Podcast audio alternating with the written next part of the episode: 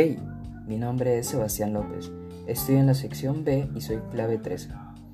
Y el día de hoy vamos a responder a las siguientes preguntas.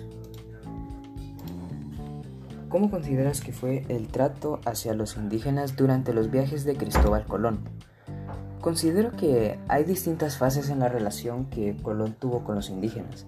Sin embargo, todas tienen algo en común, y es que los consideraban inferiores, ya que los esclavizaban, los torturaban y violaban a incontrolables mujeres indígenas. Pregunta número 2. ¿Cristóbal Colón descubrió América?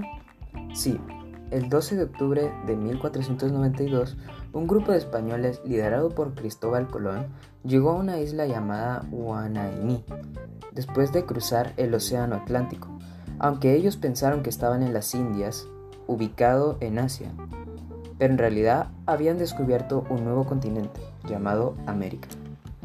Ahora les mencionaré tres aspectos positivos de estos viajes. Aprendieron a leer y escribir una nueva lengua, descubrieron nuevas rutas comerciales, la introducción de nuevos animales y alimentos a América. Ahora vamos con los aspectos negativos matanza y explotación de la población nativa, destrucción cultural e impacto negativo en la fauna. Gracias por su atención.